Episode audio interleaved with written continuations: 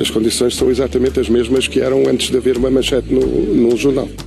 A manchete do Expresso desta semana dava conta da denúncia feita por um dos acusados na Operação Tempestade Perfeita. Paulo Branco implica o ministro João Gomes Cravinho na aprovação e na própria solução de fazer um contrato fictício com Marco Capitão Ferreira, que lhe garantiu mais de 50 mil euros por um aconselhamento que teria durado cinco dias. Mas afinal, esse pagamento seria por outros trabalhos também de aconselhamento dentro do universo da defesa. Quase que basta olhar para a cronologia feita pelo Vitor Matos e publicada esta semana no Expresso para perceber como funcionava um grupo que inclui Marco Capitão, Alberto Coelho e Paulo Branco.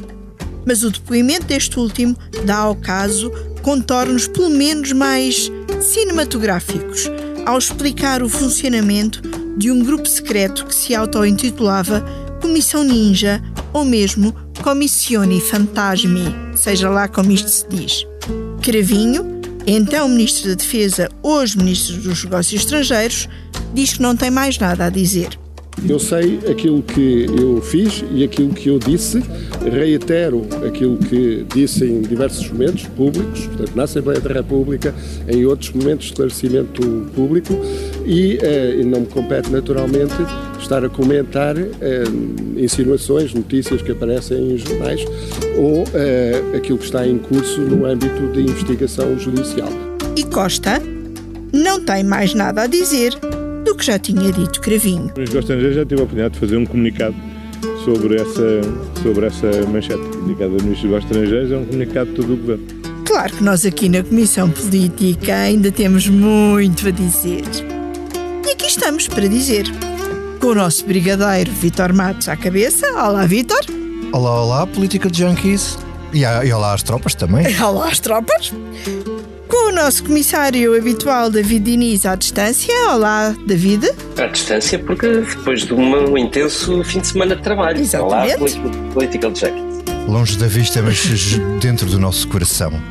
E com a comissária Liliana Valente, que de regresso ao trabalho nos dará uma visão mais distanciada de tudo isto. Olá, olá, Political Junkies, já tinha saudades de falar convosco. Eu sou a Eunice Lourenço e, para além de defesa, também vamos tentar falar um bocadinho de habitação nesta comissão política. Subscrever o Expresso é ter acesso à melhor informação, a uma vasta oferta de conteúdos exclusivos e à opinião de referência. Subscrever o Expresso é tornar-se membro do nosso clube, poder ser voz ativa de uma comunidade informada e beneficiar de vantagens exclusivas. Subscreva o Expresso em expresso.pt digital. Expresso. Liberdade para pensar. Vítor, é claro que começo por ti, não é? O nosso grande especialista em tempestade perfeita. Eh, esta semana tinhas mais um plano escrito com, em parceria com o Hugo Franco, um, ehm, desta vez a implicar o, mais uma vez João Gomes Cravinho, que parece um daqueles bonecos que eu não sei, nós somos a mesma geração, mas não sei se na tua infância uh, também estavam presentes, que eram aqueles bonecos sempre em pé. Comprávamos bonequinhos na feira que nunca caíam, estavam, eram sempre em pé? Eram os bonecos sempre em pé. Estavam sempre eu tinha uma João caneca. Gomes Cravinho nunca cai. Uh, eu, não, eu, eu, acho que a razão, enfim, nunca cai porque o Primeiro-Ministro não quer, não é? E, e isto é um dos erros do, do do ministro esta sexta-feira, acho que foi sexta-feira, é, é, quando ele diz que se mantém em pé por, e que as condições não mudaram, como tu disseste na introdução, de, antes da manchete do jornal, hum, quem decide isso é o Primeiro-Ministro. Quer dizer, a fórmula canónica politicamente aceitável era bom, as minhas condições quem as decide é o Primeiro-Ministro. Eu sinto-me bem aqui, não sei o quê, mas o Primeiro-Ministro é Falta que a sabe, segunda não? parte, não é? E, mas isso é bastante revelador, acho que havia... Ele não, não ter dito isso que seria o mais politicamente expectável e aceitável de remeter para o Primeiro-Ministro, não é também um sinal de que se sente demasiado seguro da sua posição? Sim, pode ser uma interpretação, pode ser essa. A outra interpretação pode ser simplesmente porque para a política não é bem. Quer dizer, como se tem visto, o ministro comete erros políticos atrás de erros políticos e erros de avaliação política e de declarações políticas. E penso que hum, esse é mais um, mais um deles, não é? Quer dizer. Uh, o ministro sente-se muito escudado, mas depois o primeiro-ministro também não lhe pôs a mão por baixo assim de uma maneira muito, como é que é dizer, uh, robusta. Basicamente disse que, bom, o senhor ministro fez um comunicado e um comunicado do ministro é um comunicado de todo o governo. Sendo palminhas, que ambos disseram isto em, em, Malta. Em, em Malta, ia dizer Itália sim, mas em Malta também é um bom sítio para dizer essas coisas.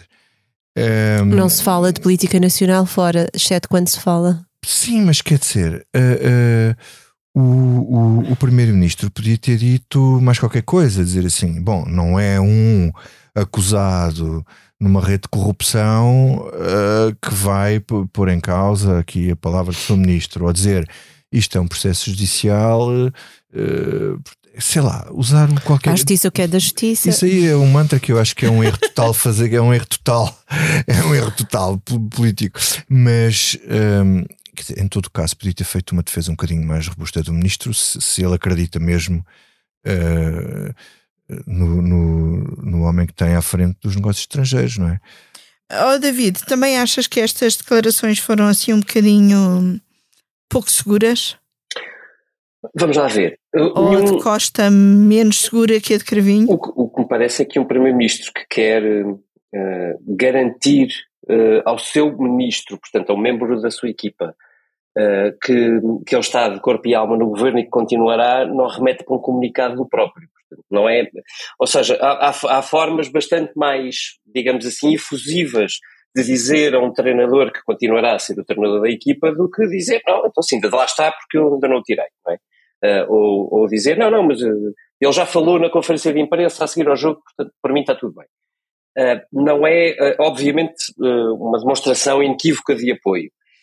mas dito isto, é importante frisar, nós conhecemos António Costa, já, já anda por aqui há alguns anos, como Primeiro-Ministro, e é, é bastante evidente que um, para, para António Costa, alguém ser envolvido por um acusado de corrupção num processo não é suficiente. O que eu estranho não é isto, ou seja, não parece, uh, uh, obviamente por si só, razão suficiente para, para um ministro sair do governo o facto de alguém que é acusado de corrupção uh, ir para um depoimento judicial e, e dizer o ministro sabia destas coisas, desta maneira que nós, nós trabalhávamos. já me parece muito mais difícil de, de compreender que para António Costa um ministro possa mudar de narrativa sobre o mesmo caso ao, ao, à medida que os acontecimentos vêm a conhecer. E só para dar o exemplo da Comissão Fantasma, ou, ou em italiano, se preferirem o termo que, que, que os próprios membros do grupo se, uh, instituíram e que evidentemente uh, só pode ser lido como uma graça ou como uma, uh, uma referência indireta à, à máfia italiana. Uh, a Comissão Fantasma foi negada pelo próprio uh, João Gomes Cravinho, até o momento em que ela se tornou uh, tão evidente que já não dava para negar. E, e, é muito difícil aceitar que o Ministro dos Negócios Estrangeiros não soubesse que havia um grupo dentro do Ministério a trabalhar para si. Para, portanto, há, há, há inconsistência já bastante flagrante. Posso, é? posso, claro, posso acrescentar claro, uma coisa, claro. David? Um, eu acho que esse é um ponto bastante importante, só aqui para situar eh, os nossos ouvintes.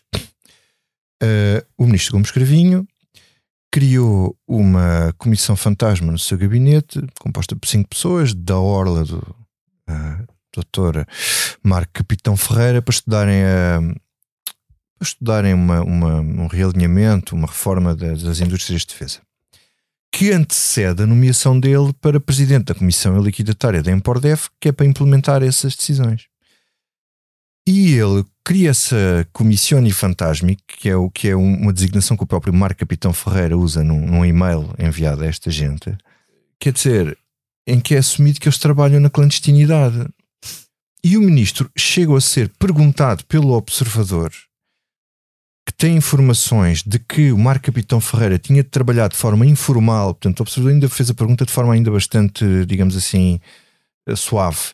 E o ministro dá-lhes uma resposta em que nega isso categoricamente. E só admite uh, que isso é verdade já depois da última audição parlamentar, onde ele omitiu essa informação. Um, ehm, e depois de provas inequívocas já constantes do processo de uma notícia da visão.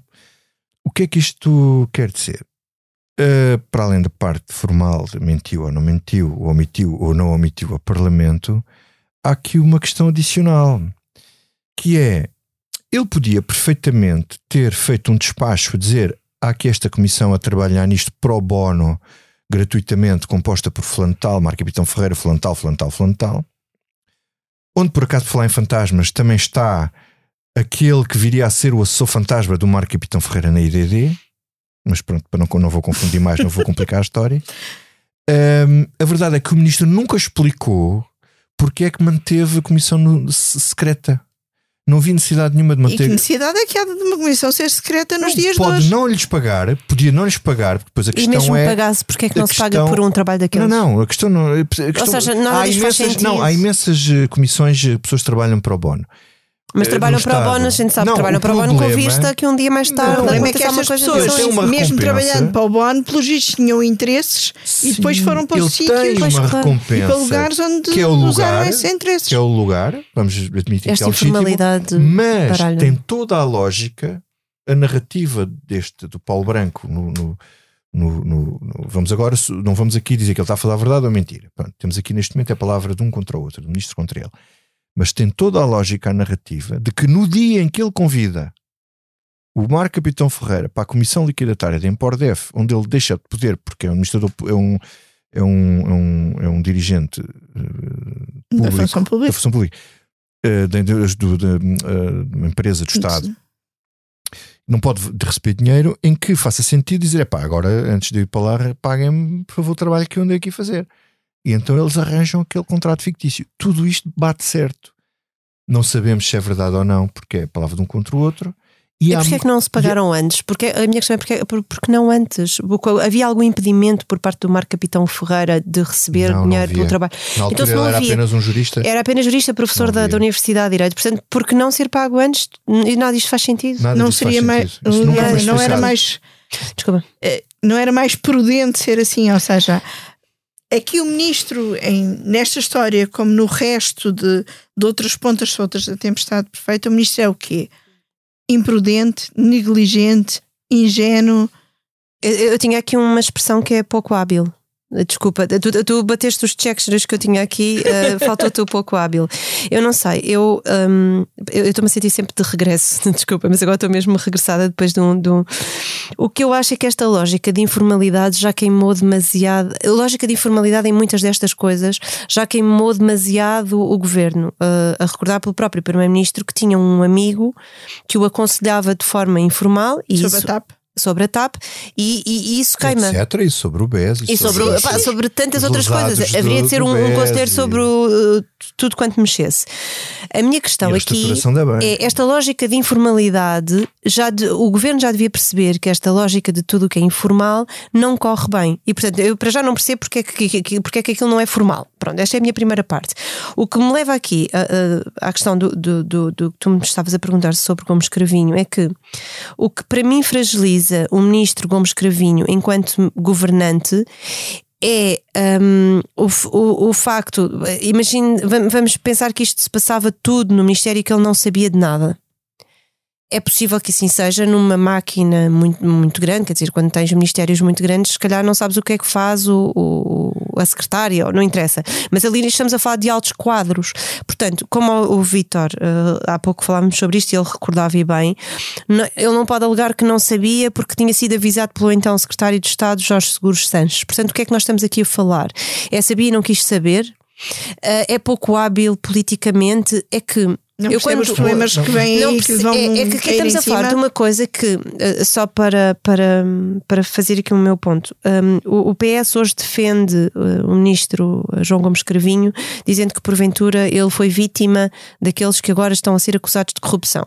E vamos, vamos uh, ser benevolentes. Vamos ser benevolentes e eu até acredito que possa ser. Eu não conheço o ministro, não, não, não faço processos de intenções sobre as suas qualidades humanas, mas um, imaginemos que ele foi vítima de, de, todos aqueles que estão naqueles altos quadros e que, e que.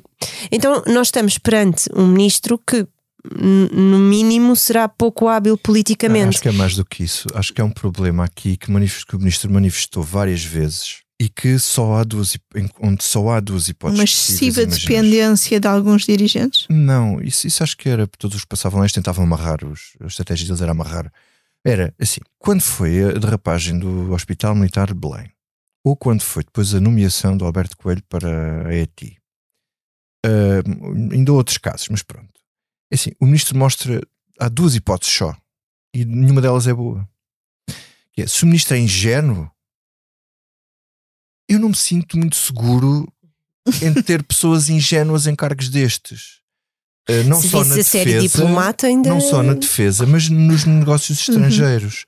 Quer dizer, se é ingênuo e não percebe o que se passa à volta dele, acho que é um problema. Se não é ingênuo e percebe o que se passa à volta dele e não faz nada contra ou deixa-se levar, ainda é pior. Portanto, quer dizer, nenhuma das soluções é boa. Quando há um benchmark aqui, e atenção, isto às vezes não é muito dito, há uma referência, que é assim: o ministro pode ter falta de leitura de política. Vamos partir do princípio que ele tem dificuldade a fazer leitura política. Só que havia uma pessoa que era o seu secretário de Estado que percebeu tudo o que se passava e desencadeou E uma série de procedimentos e o é alertou e que deu origem, de certa forma, a- a- ao que acelerasse a tempestade perfeita. Foi ele que fez o despacho que de- detectou as ilegalidades no Hospital Militar de Belém. Foi ele que disse, depois de ser sabido pelos jornais que o Alberto Coelho tinha sido nomeado para a empresa pública, foi ele que disse: Epá, tu fizeste isto, não disseste nada e agora ah, ah, ah, quer dizer, isto é uma decisão. portanto, ele à partida não era contra uma decisão que já se tinha sido tomada, mas foi contra a decisão que tinha sido tomada e sem saber. Portanto, quer dizer, um percebeu tudo, o outro não percebeu nada. Portanto, temos aqui duas pessoas com o mesmo patamar de conhecimento que tomam decisões opostas. Portanto, alguém está errado. E há um, se me permitem, há um dado adicional que, que eu acho que deve ser medido. Relativamente agora a quase tudo o que nós estamos a dizer aqui, podíamos e dissemos em algumas circunstâncias anteriores, hum, e- e- mas, mas é importante focar também naquilo que o, que o Vitor Matos e o Hugo contaram na edição de sexta-feira. O que acontece é que, em cima de todo, todo este.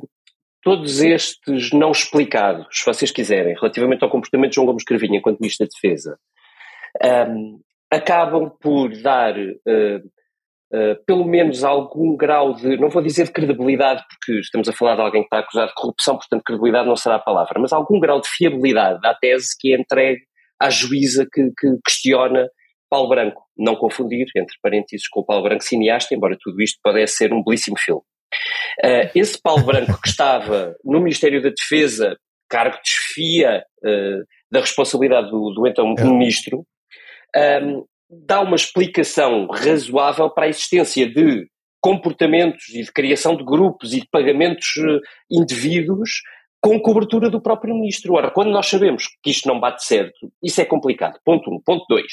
Uh, e isso é, isto é importante. Na mesma edição, o Vítor escreve, o Vítor e o Hugo escrevem também sobre o mesmo arguído ter, de alguma maneira, tentado um, uh, envolver também a atual Ministra da Defesa.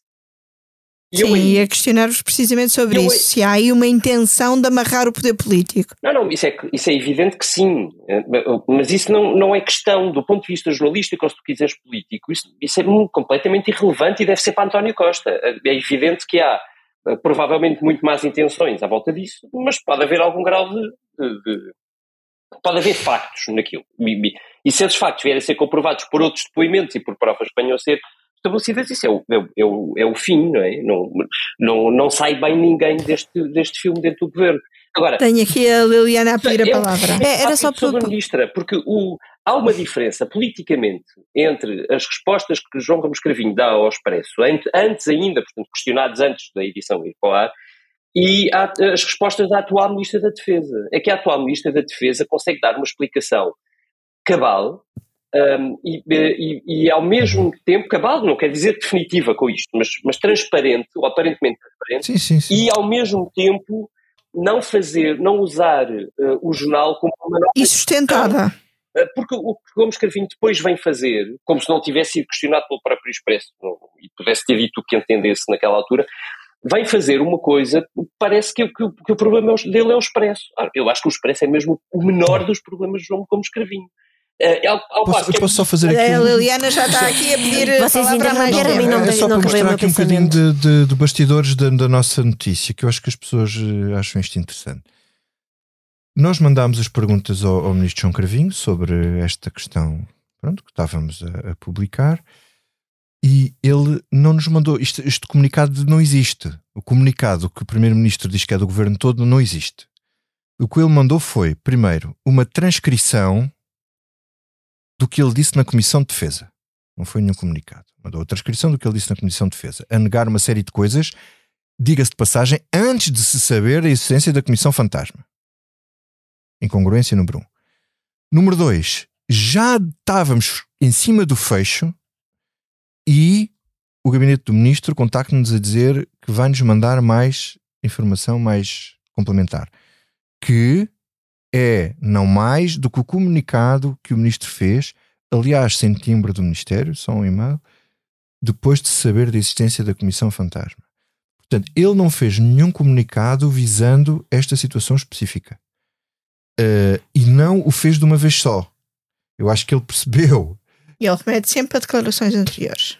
Ele remeteu para declarações anteriores em duas prestações. Uma muito branca e uma segunda que percebeu que isto era um problema uh, a seguir. E portanto, eu, eu acho que e, e, depois podemos falar da ministra. Enquanto que a ministra uh, justificou vários pontos em eu, que. Eu depois posso, posso falar da questão da ministra depois da. Não, não, eu só queria depois mais um tema, se calhar não vamos ter tempo. Então, mas, mas, mas eu, eu vou ser rápida. Eu, deixa a Liliana eu vou ser rápida porque falar. há bocado interrompe, uh, interrompeste-me com o meu pensamento e desta vez não foi para discordar de mim, foi até termos aqui. Desta é vez temos nos apertar bem.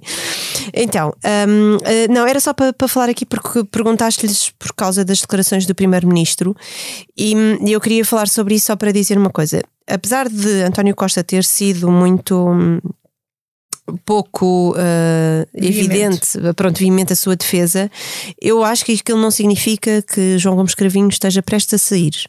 Não estou a dizer que ele não vai sair, estou a dizer que não, não significa que, que isso seja uma inevitabilidade.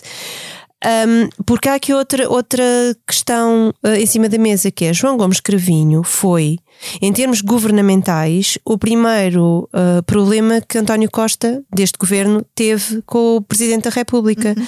Porque Marcelo Rebelo de Souza por, foi por demais evidente, não sei quantas vezes, que fez saber, por A mais B, que não queria que João Gomes Cravinho fosse Ministro dos Negócios Estrangeiros. Não, que continuasse Ministro da Defesa. Que continuasse Ministro da Defesa. Pronto, exato. E portanto, portanto houve... Costa teimou em mantê-lo no governo, mas, mas noutra, não, pasta. noutra pasta. E, e agora temos um Presidente da República que se manifesta sobre muita coisa e não se manifesta sobre isto. E quando nós sabemos. Ah, do caso o, Galamba, é isso. A minha, questão, a minha questão é essa. Cada vez que pede a é cabeça do ministro. António Costa já é relutante em retirar ministros quando eles são pedidos pela oposição. O caso Galamba vem-nos mostrar que também é muito relutante em retirar ministros quando são pedidos pelo Presidente da República. E, portanto, eu acho que João Gomes Cravinho diz aquilo porque de alguma maneira sabe que ficará no governo poderá ser, não poderá ser, poderá ser hum, poderá não ser por um tempo muito longo, mas que não será para já. Mas também posso estar errada e vocês para a semana convidam-me para, para este vosso diálogo. Daqui a 15 dias, daqui a 15 dias. E, e, pronto. Daqui a 15 dias, vá. Pode ser que a edição, a edição sexta-feira. este assunto, diz lá o que queres dizer sobre a Ministra da Defesa. Pronto. Primeiro para dizer que todos os ministros acabam fora do governo, seja em que circunstância for. Pronto. é inevitável. Isso, os impostos e a morte. Um, não, mas a questão da ministra é assim: aparece-me claramente ali uma estratégia da defesa de atirar para cima, atirar para o poder político. No caso de João Gomes Cravinho, percebe-se porque uh, aquilo dá uma cobertura, digamos assim, uh, de decisão interna para eles cometerem um crime, uh, e portanto, essa é grave. Grave no sentido político e criminal e pode ter implicações judiciais e criminais no dependendo do que a investigação apurar, não no tempestade perfeita neste dossiê, mas na investigação do processo do, do próprio Marco Capitão Ferreira. Quanto à ministra, uh, como o David disse, a ministra apresenta argumentos uh, bastante válidos e uma defesa transparente e, e, e, e lógica. E parece-me que aquilo é um bocadinho pôr lama no ventilador para, para apanhar toda a gente. eles dizerem que procuravam o carimbo científico da ministra põe o ónus neles próprios e não na ministra. Um, os trabalhos foram realizados, a informação é toda transparente no site do ISCTE, está lá o valor do trabalho, o que foi pago e quem pagou, está lá também o nome do patrocinador de cada uma dessas investigações. Portanto, nada disso foi feito às escondidas. A questão aqui é a seguinte, e que implicava outro tipo de análise, que é se, eles dizem que eles é que recolhiam os dados, pois está claro, a ministra com a sua equipa, se é que tinha equipa, não podia andar pelo país inteiro a fazer não sei quantas mil entrevistas a todos os militares que, eram, que passavam por, por, por o filtro Essa deles. iria mais barato ao próprio Estado serem eles a recolher não, o... Não é barato, é assim que via, quer dizer, é, não faz Mais sentido, prático. não faz sentido, não é prático, não, não, é assim que não faz sentido de outra maneira, quer dizer, eles é que têm os meios todos para recolher, os três ramos, para recolher aqueles dados. Agora, a questão aqui é, se os dados já iam trabalhados para a ministra e ela só metia lá o carimbo, ou se ela com os dados que eles lhes mandavam, A ministra que ainda não é a ministra que ainda não era ministra, a investigadora, se ela com os dados que mandava realmente elaborava e se elaborava cientificamente de uma forma de que se permitisse dizer sim, está aqui um trabalho de investigação científico. Eu não tenho razão nenhuma para duvidar eh, neste momento da, daquilo que a ministra disse, que ela já, aliás, a ministra já falou e já parece que vai, deve, deve ir intentar algum processo de difamação ou qualquer coisa assim contra o Paulo Branco. Então, mudemos de tema. Mas mudemos de tema para um, um outro tema que continua na ordem do dia e que não sai da atualidade. E que neste fim de semana marcou primeiro nas ruas, com manifestações pelo direito à habitação, e depois, inclusive, na Gala dos Globos de Ouro. A começar pela voz do ator João Reis. Em várias cidades eh, de, de- de Portugal e da Europa tiveram milhares de pessoas na rua a lutar por melhores condições de vida, por uma habitação possível, pela justiça climática. E são tudo pessoas que facilmente podem passar para o outro lado da fronteira. Ah, era preciso, eh, eu sei que estou um bocadinho em contramão, mas eu não podia deixar de dizer isto. Ah, era preciso que houvesse um líder europeu com. Não precisa de ser carismático, basta ser corajoso para dizer basta. As pessoas estão a viver muito mal, isto está a ser insustentável. E aquilo que os governos vão gastar em comprimidos, em consultas, em, em, em, em revolta, em radicalismo, em intolerância, vai-lhes sair muito mais caro do que criar condições para as pessoas viverem com dignidade. Muito obrigado, boa noite. E depois, pela espécie de poema de agradecimento da Garota Não. Vivemos o tempo dos Budas, das flores de plástico e das cômodas douradas. E rimos muito alto, por cima da música alta das esplanadas. Vivemos o tempo da kombucha, do coaching, das soft skills e da gratidão. Saibamos agradecer aos bancos os juros que nos cobram na habitação. Vivemos o tempo mais corrido de sempre, das metas, dos objetivos, do nem que me esfarrapo. Não há esforço que não valha a pena. Seremos todos Luft-Tap. Vivemos tempos de maioria absoluta, do posso e mando, da meritocracia. O mérito mede-se a partir dos dentes, das notas do colégio ou da demagogia. Obrigada por esta oportunidade. Um globo de ouro nas mãos de um ser tão falho. Há quem tenha muita sorte. A sorte, a mim, tem-me dado muito trabalho. Obrigada.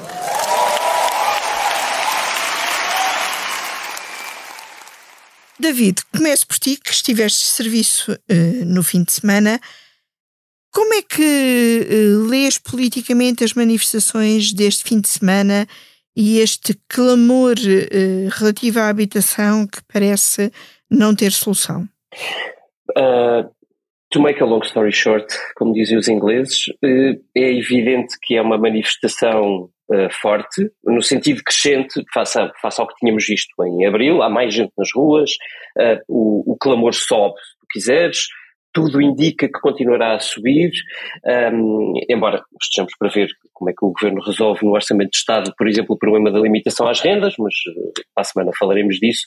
Uh, agora, uh, não estamos ainda naquele ponto em que uma manifestação é convocada a propósito de um tema e que de repente vão às ruas pessoas muito diferentes, de sítios políticos diferentes, de muitas idades diferentes e, e classes sociais, etc. Portanto, não é ainda aquele, uh, aquela exigência. Oh, David, tu podes achar que não, mas o Sr. Presidente da República acha que sim. E vamos ouvir o que ele diz. Querer-se encarar o problema da habitação e tentar acelerar processos para a sua resolução. É bom. Gente de todas as idades, é bom. Então, tinha ou não tinha pessoas variadas?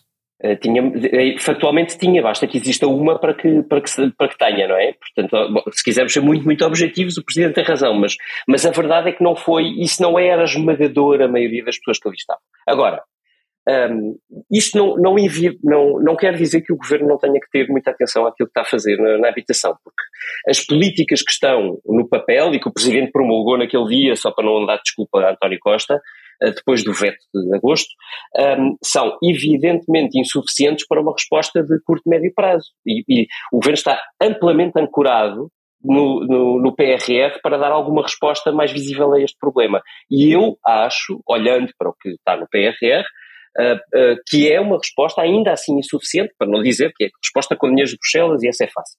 Uh, portanto, há um problema, o problema vai continuar a crescer. Eu diria que estas manifestações vão continuar uh, a aparecer e a, e a alastrar, o problema a alastrar uh, a muito mais pessoas e evidentemente diferentes e, portanto, está aqui uma bomba relógio em potência.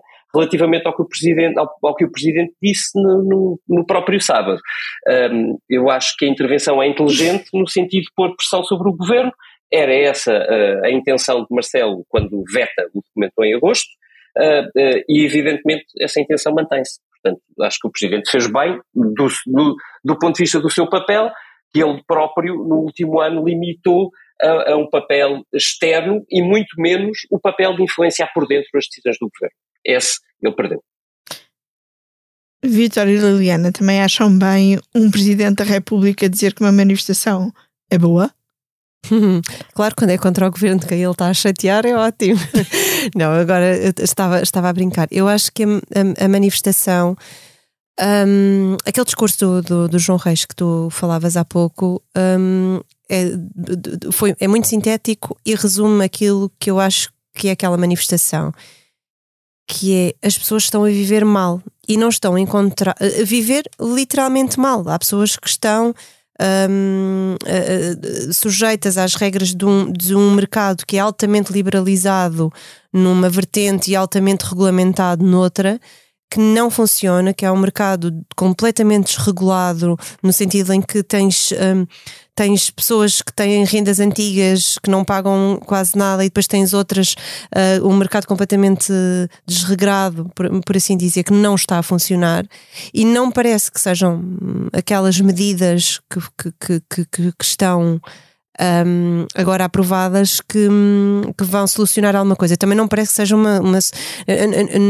Eu não sou como os populistas que encontram uh, soluções simples para problemas muito complexos. O problema da habitação é muito uh, complicado e eu acho que Marcelo Rebelo de Souza, o Presidente da República, tem esta reação porque a meu ver, o texto do veto não lhe correu bem, ou a maneira, a justificação que ele deu na altura para o veto não foi particularmente feliz, porque dizia que uh, o presidente tem uh, aprovado legislação quando acha que fica a meio caminho, ele queria que aquilo fizesse o caminho todo, mas aquilo fica a meio caminho.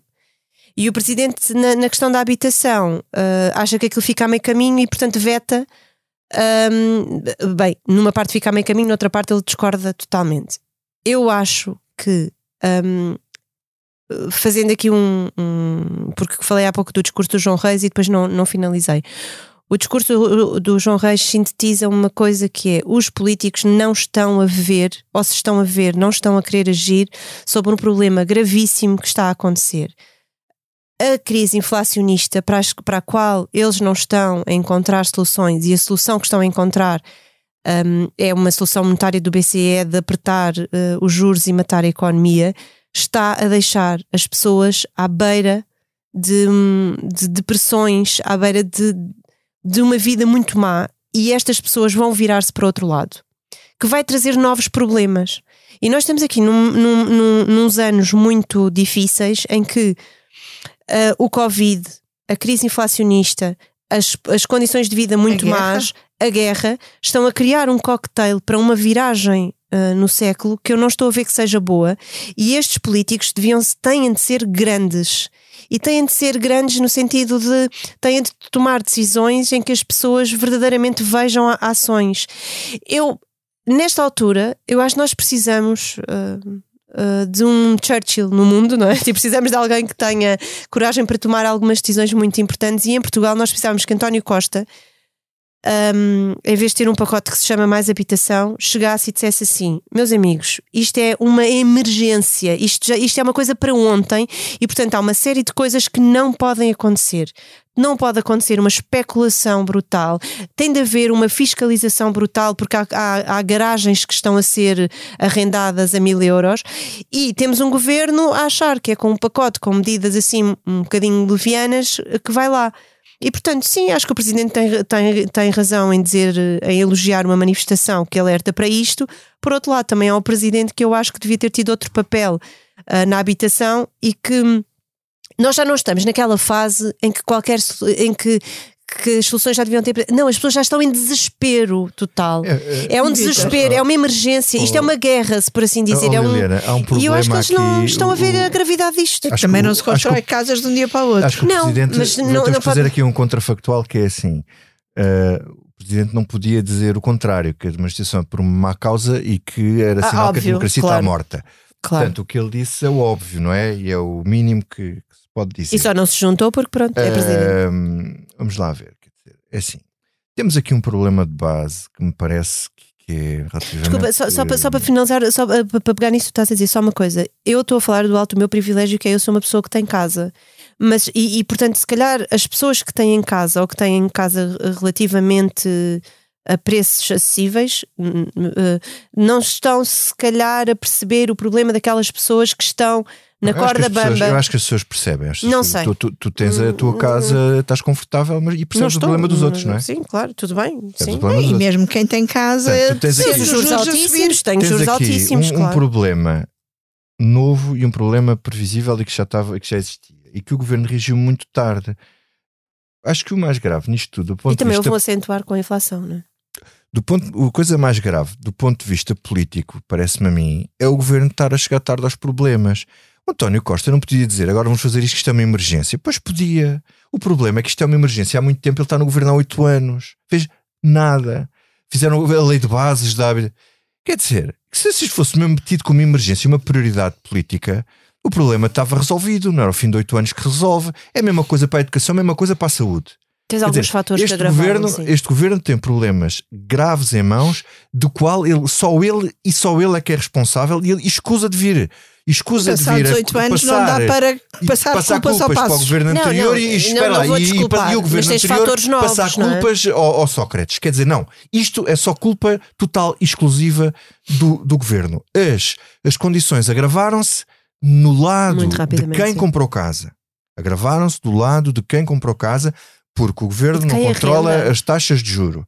Agora, de quem arrenda, não. Isto depende do mercado e o governo não tratou, sendo um governo socialista, e era uma coisa que de esquerda, política de esquerda, que podia ter passado perfeitamente com o tempo da geringonça, portanto, não seria ou a geringonça a bloquear uma coisa destas, que era eh, o, o- o- haver um, políticas públicas sérias de investimento, eh, eh, de investimento em, em construção para casas de custos controlados e não só, porque é também eh, promover, eh, eh, eh, por um lado, a recuperação e por outro lado, a, a- a- a construção de habitação nova habitação pública. para haver mais, mais, mais oferta, porque isto tem que se resolver do lado da oferta, não é?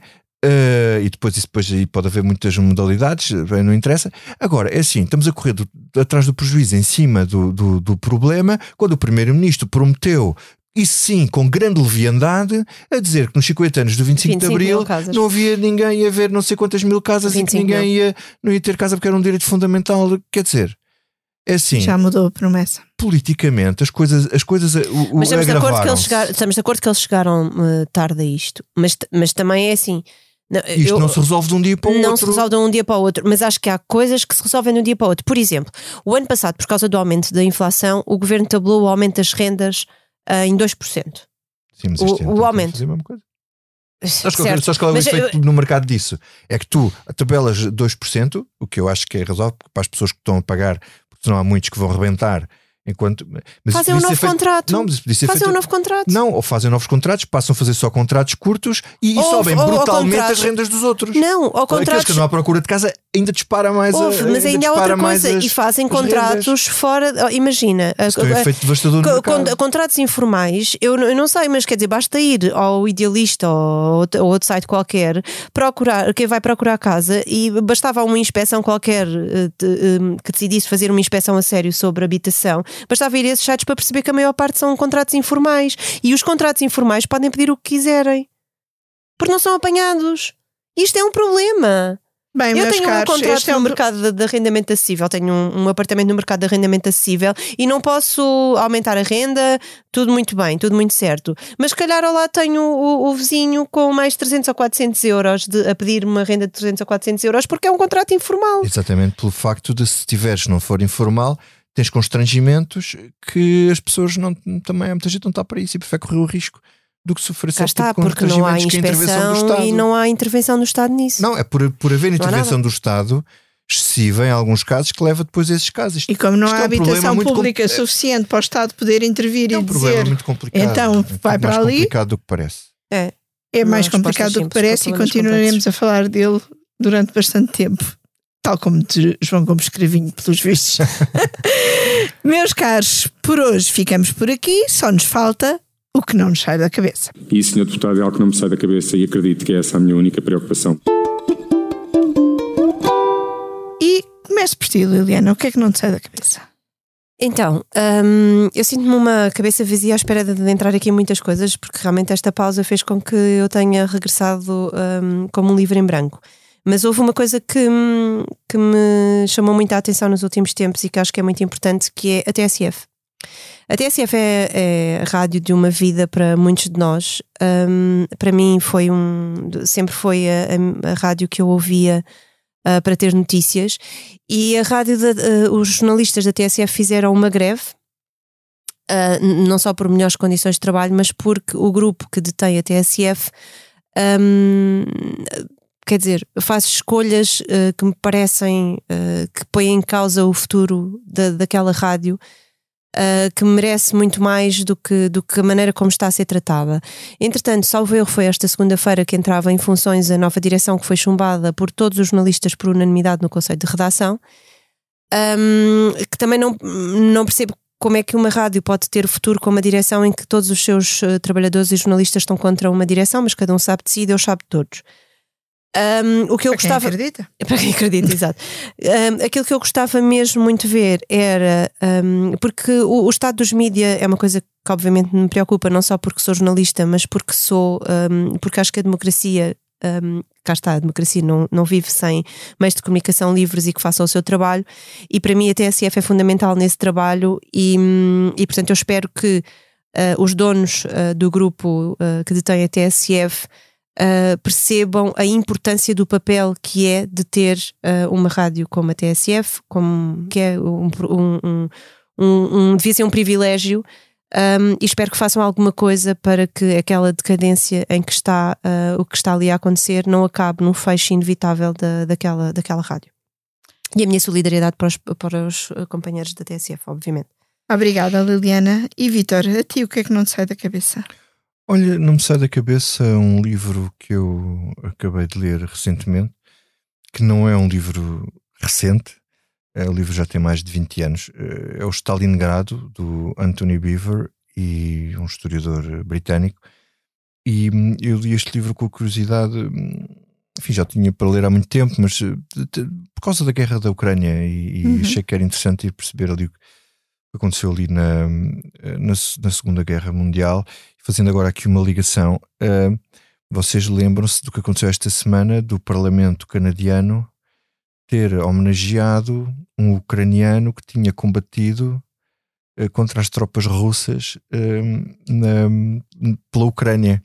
Pois não, ele combateu pelo lado dos nazis e era um dos, enfim, porque havia um- uns havia um- uma, uma, uma parte eh, de, de- força combatente alemã que era composta por eh, ucranianos anti-russos e por russos anti-bolcheviques. Sim, e nessa história é preciso ter em conta que a Segunda Guerra Mundial seguiu a um período muito complicado na vida da Ucrânia, então parte da União Soviética, que é a, fome, a grande a fome. Grande fome.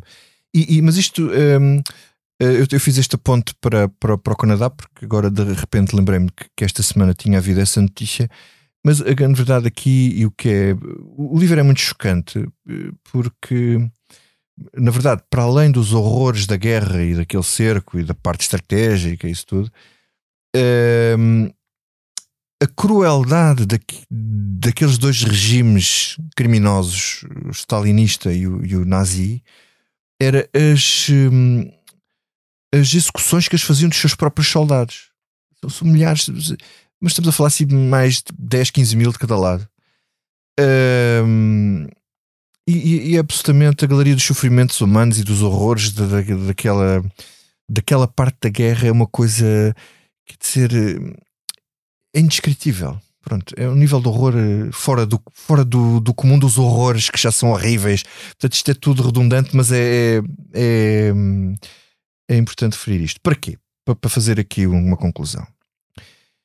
O que se percebe dali é que a Rússia perdeu 27 milhões de vidas na Segunda Guerra Mundial e é evidente aquilo é que deu depois a vitória aos aliados porque foram derrotados a leste e perderam força ao ocidente e aquilo rebentou com a estratégia do Hitler.